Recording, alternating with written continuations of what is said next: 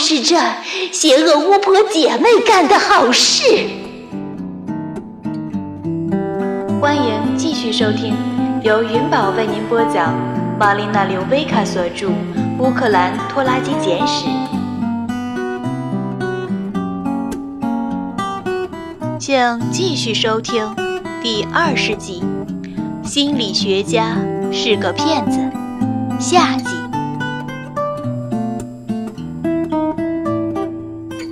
薇拉已经参观过特别法庭的审判庭，调查了情势，与传达员交上了朋友。他已经联系过特别法庭办公室，在没有真切地告诉他们他代表的是马耶夫斯基太太的情况下，已经确保到时候会有一位翻译。我南下伦敦去参加特别法庭。因为我不想错过好戏。薇拉和我在一家咖啡馆碰了面，这家咖啡馆就位于艾斯林顿区的那座将要举行特别法庭的大楼的对面。尽管我们经常通电话，这还是我们在母亲葬礼后的第一次实际会面。我们上上下下打量着对方。我特地打扮了一下，穿了件从慈善商店买的当季的夹克衫，白衬衣、黑裤子。薇拉穿了件打了褶的短上衣和土黄亚麻西装裙。我们小心翼翼地倾向对方，在彼此的脸颊一侧嘘嘘地啄了啄。见到你真好啊，那劲儿的。见到你也一样啊，薇拉。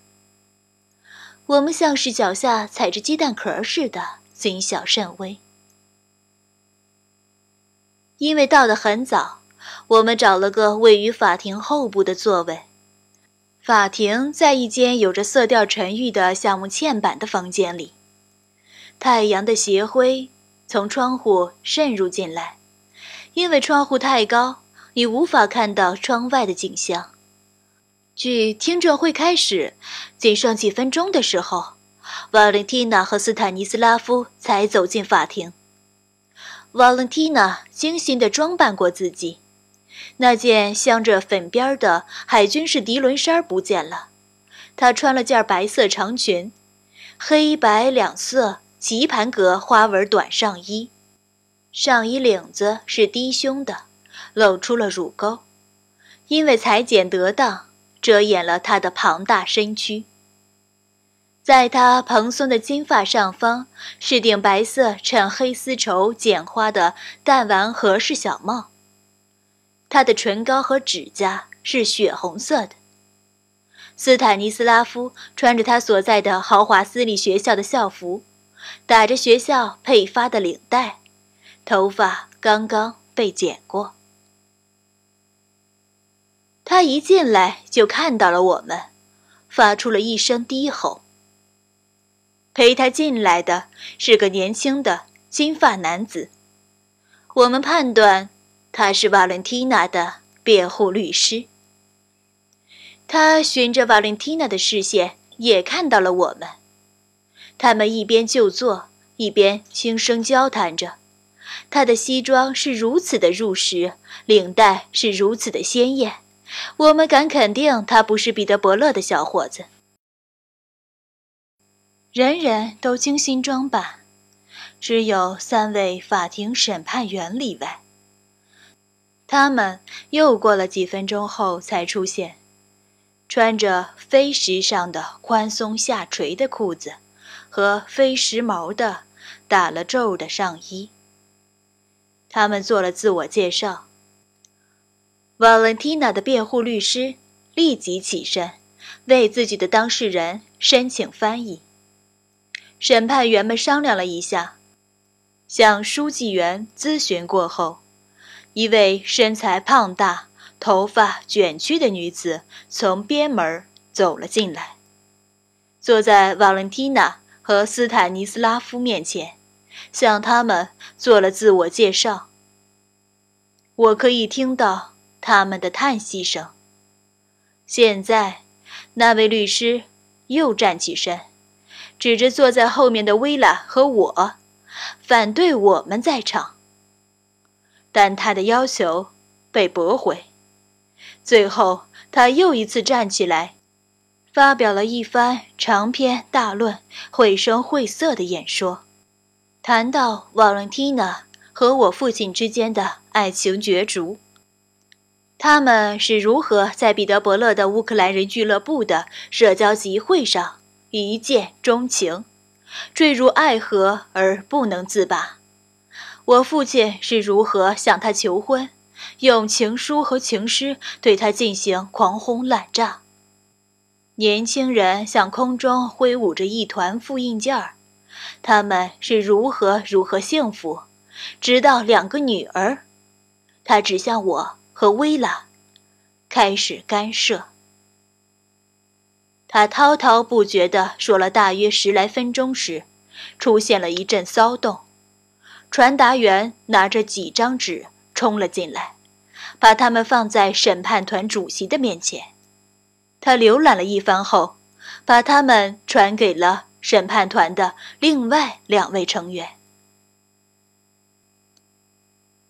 如果不是因为患有胸腔感染，再加上他年龄极大、身体虚弱，使他今天无法前来此地，否则他就会亲自来证实他对我的当事人的爱情。年轻人的声音达到了最高点，主席礼貌地等他说完，然后举起传达员送进来的文件。我会认为你的演说极具说服力。埃里克森先生，主席说：“假如不是就在此刻，我们收到了马耶夫斯基太太的丈夫在彼得伯勒的律师发来的传真，上面有他填写的一份有关你的当事人的离婚申请的细节。”瓦伦蒂娜跳起身来，转向薇拉和我坐着的方向。都是这邪恶巫婆姐妹干的好事！她叫喊着，一面把猩红色的指甲插向天空。请听我说，大人先生。他双手相合，摆出祈祷的姿态，向主席请求道：“我爱我丈夫。”那位翻译对自己被置于这场好戏之外大为不满。这时插嘴说道：“她说那对姐妹是邪恶的巫婆。她说她爱她丈夫。”薇拉和我默不作声，显得循规蹈矩。埃里克森先生，您怎么说？主席问。年轻人金发下的脸已涨得通红。我想申请。几分钟的休庭时间，以便我与我的当事人磋商一下。批准。他们从法庭鱼贯而出时，我可以听到那位辩护律师气羞羞的对瓦伦蒂娜说着些什么，像是“你让我成了彻头彻尾的傻瓜。”您现在正在收听的是来自玛丽娜·柳贝卡的《乌克兰拖拉机简史》，由云宝为您播讲。喜欢本声音，请订阅并关注云宝，更多精彩内容即将为您呈现。感谢您的支持。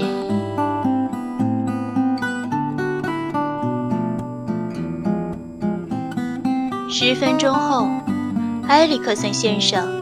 一个人回来了。我的当事人撤回他的申诉。他说：“你看到他冲我们挤眼睛的样子了吧？”薇拉说：“谁呀？”那个主席，他挤眼睛了。不会吧？我没看见，他真的挤了吗？我觉得他真是性感，性感。很英国的那种，皱皱的。我真是喜欢英国男人，但不是迪克。我们初次相遇时，迪克很英国，也是皱皱的那种。当时我喜欢他，唉，不过这都是他遇见那个布西芬妮之前的事儿了。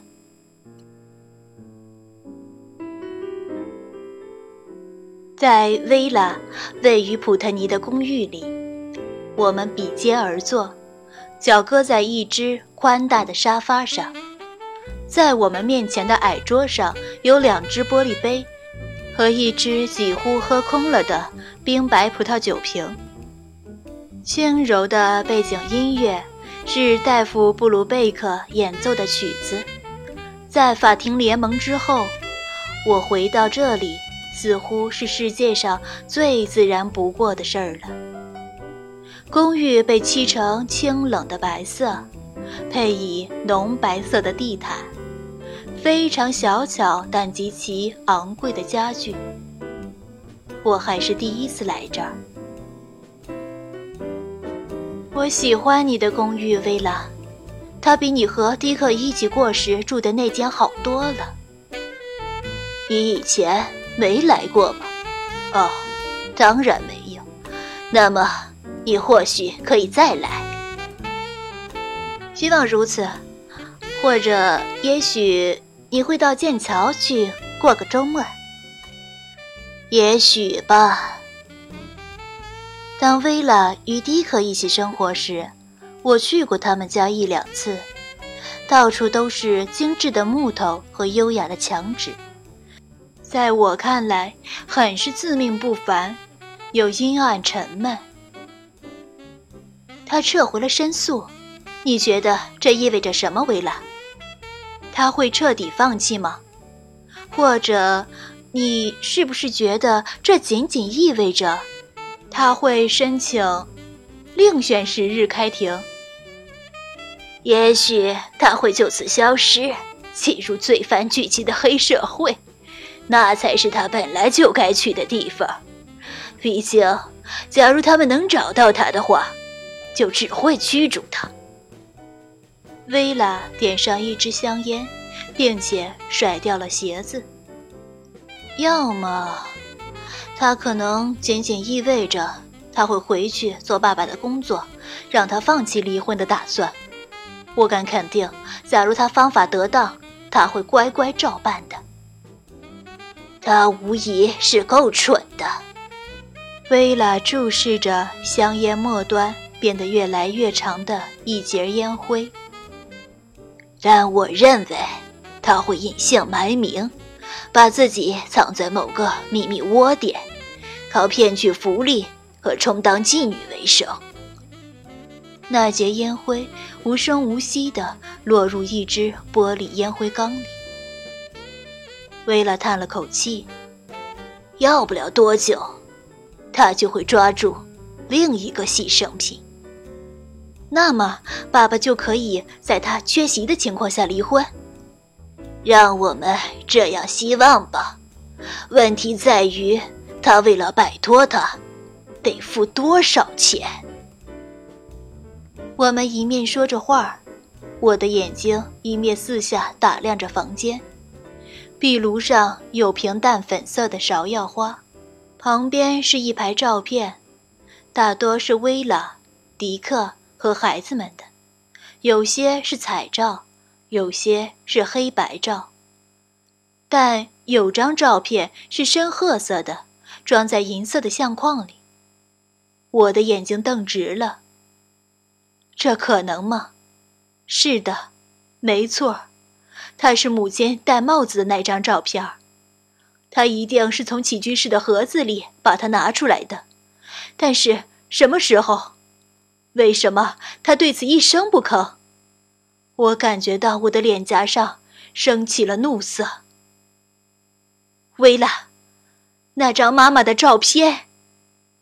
哦，是的，很可爱，是吧？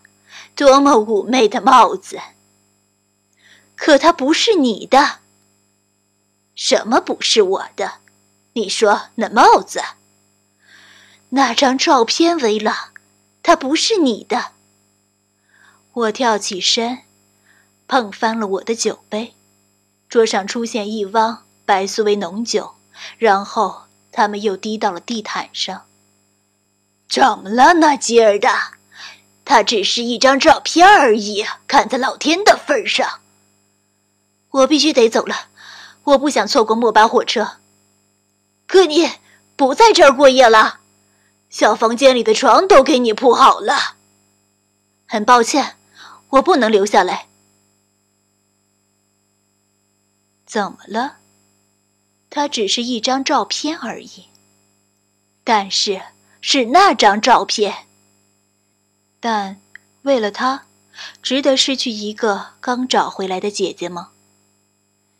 当我坐在最后一班回家的火车上，当火车飞快地驶过越来越暗的田野和森林时，我一面看着车窗里的自己的影子，这些个念头一面在我的脑海里穿梭往来不已。